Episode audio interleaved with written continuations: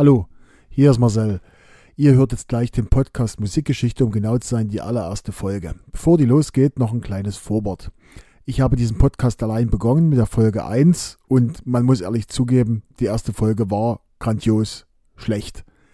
Ähm, wir haben uns trotzdem entschlossen, dafür die Folge online zu lassen, damit ihr alle hört und äh, mitbekommt, wie sich der Podcast im Laufe der Zeit geändert hat. Deshalb hört ihr jetzt die legendäre und legendär schlechte erste Folge vom Podcast Musikgeschichte. Wir wünschen viel Spaß beim Hören und im Laufe der ganzen Folgen, die ihr dann weiterhört, werdet ihr dann hören, wie sich der Podcast dann entwickelt hat, mit Jens gemeinsam und auch vom Konzept her. Trotzdem viel Spaß bei Folge 1.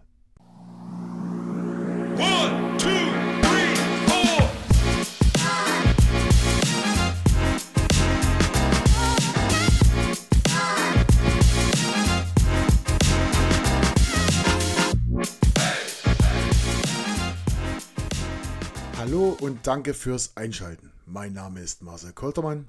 Ich bin DJ seit über 25 Jahren und Musikliebhaber.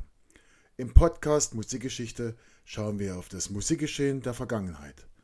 Heute reisen wir in das Jahr 1992. Diese Songs sind tatsächlich schon 30 Jahre alt und somit darf man sie als Oldie bezeichnen. Damals auf Platz 1 in Deutschland Snap mit Rhythm is a Dancer. Rhythm is a dancer.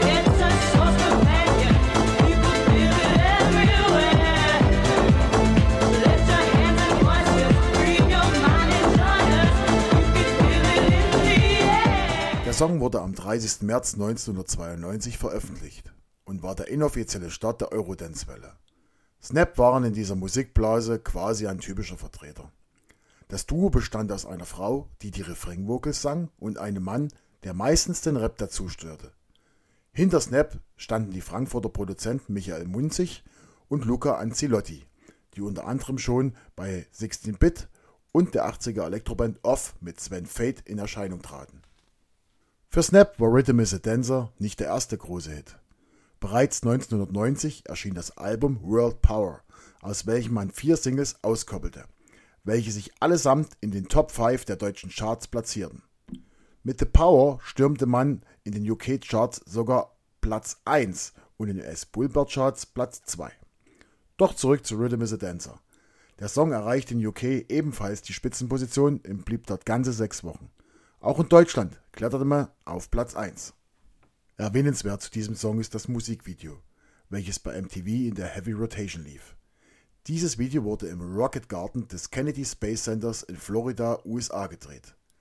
Der Rocket Garden ist eine Art Freiluftmuseum, in welchem alte Raketen ausgestellt sind. Für ein deutsches Dance-Projekt eine ziemlich abgefahrene Location. Und wenn wir über Rhythm is a Dancer reden, dann müssen wir auch über die Halbwertszeit des Songs sprechen. Zum einen erscheinen immer wieder Remix-Versionen und neue Interpretationen des Songs in den Charts und zum anderen ist der Song immer noch ein Dancefloor-Filler. Noch heute wird dazu wild getanzt und die Refrain-Lyrics werden laut mitgesungen. Mitunter von Generationen, die zeitlich gesehen weit nach diesem Song das Licht der Welt erblickten. Weiterhin aus dem Jahr 1992 Guns N' Roses mit Knocking on Heaven's Door.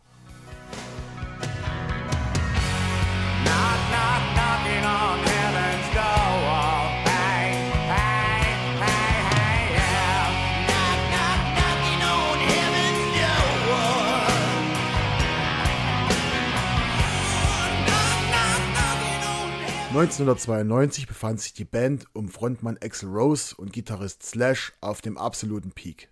Hatte man 1987 mit dem Album Appetite for Destruction den Durchbruch geschafft, so waren die 91er Alben Use Your Illusion 1 und Use Your Illusion 2 im September 91 das i-Tüpfelchen auf einer Erfolgswelle, die von bombastischen Live-Konzerten, Skandalen zum Beispiel dem Riverport Riot, ständig wechselnden Bandmitgliedern und vor allen Dingen Party, Drogen und Alkohol geprägt war.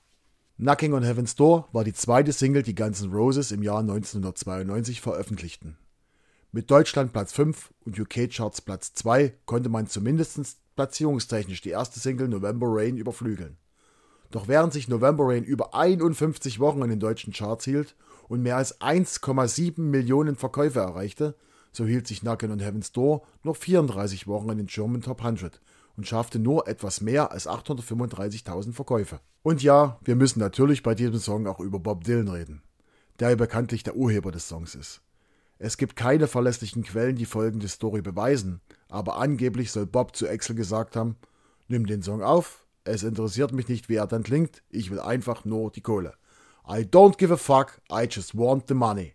Bob Dylan war schon immer jemand, der Dinge tat, die andere überraschten. Am 13. Juli 1992 belegte die Version von Guns N' Roses Platz 6 der deutschen Singlecharts. Song Nummer 3 der heutigen Episode Jump von Chris Cross.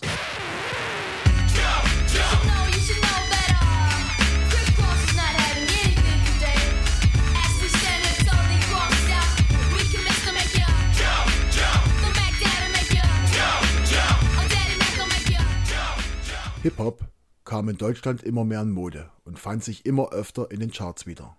So auch dieses typische One-Hit-Wonder. Jump erreichte in Deutschland und UK Platz 2 der Singlecharts, in den Billboard Top 100 sogar Platz 1 mit vierfach Platin.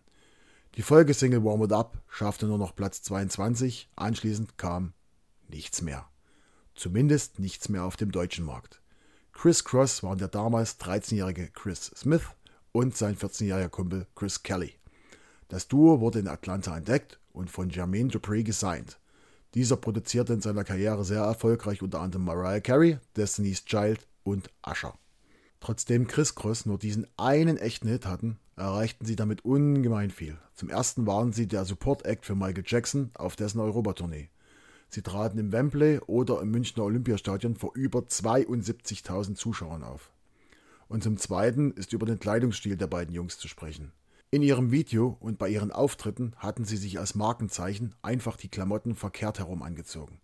Und plötzlich rannten auch in Deutschland die coolen Jungs der Schule mit dem Hosenstall am Hintern rum, was zur Folge hatte, dass einige Lehrer hin und wieder Zeilen an die Eltern verfassten und darum baten, ihre Kinder doch bitte ordentlich anzuziehen.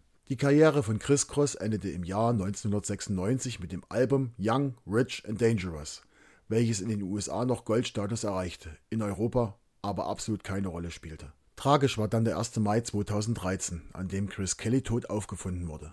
Vieles deutete auf einen Tod durch Drogenmissbrauch hin. Der vierte Song unserer heutigen Episode, Verlieben verloren, vergessen verzeihen, von Wolfgang Petri. Verlieben verloren, vergessen verzeihen, verdammt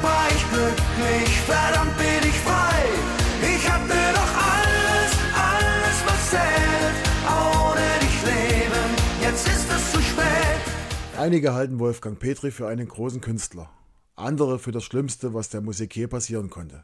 Unbestritten ist jedoch der Erfolg mit über 18 Millionen verkauften Tonträgern. 1992 feierte Wolfgang Petri sein Comeback, was so weit ging, dass er ganze Stadien füllte und ihn auf einen Rang mit Künstlern wie Westernhagen und Grönemeyer hiefte. Die Karriere von Petri begann im Jahre 1976 mit dem Hit Sommer in der Stadt. Bis 1983 hielt der Erfolg an. Immer wieder tauchte er mit Singles und Alben in den Charts und bei Dieter Thomas Heck in der ZDF-Hitparade auf. Doch dann blieben die Erfolge aus. Weitere Veröffentlichungen fanden keine Resonanz und so wurde es still um den gebürtigen Kölner. Und schließlich im Jahre 1992 kam er mit der Single Verlieben verloren, vergessen verzeihen. Zwar schaffte es der Song nur auf Platz 28, aber ab diesem Moment erlebte die Karriere von Petri ihren zweiten Frühling und Sommer zugleich. 1996 hieß das vierfach Platin und Platz 1 für sein Best-of-Album Alles in den deutschen Albumcharts. 170 Wochen hielt sich der Sampler in den Charts. Fünfmal erhielt Petri den Echo und achtmal die deutsche Stimmgabel. Petri ist ein Schwergewicht der deutschen Musikszene. Und alles nur, weil Jürgen Treves 1992 es ablehnte, den Song Verlieben, Verloren, Vergessen, Verzeihen aufzunehmen und damit Wolfgang Petri zum Megastar machte. Das war Folge 1 des Podcastes Musikgeschichte. Und wenn dem ein oder anderen Zuhörer oder der ein oder anderen Zuhörerin während des Podcastes ein Oh Gott, der Song ist jetzt schon ein Uldi und ich bin wirklich alt oder ein Damals waren wir noch jung und haben jede Woche in der Disco dazu getanzt herausgerutscht ist, dann seid versichert, es kommen noch Folgen, bei denen es nicht so weit in die Vergangenheit geht. Auf alle Fälle freue ich mich, wenn ihr auch bei Folge 2 wieder zuhört. Wenn ihr bei Spotify auf Folgen klickt, dann verpasst ihr die kommende Folge auch nicht. Vielen Dank fürs Zuhören und bis zum nächsten Mal. One.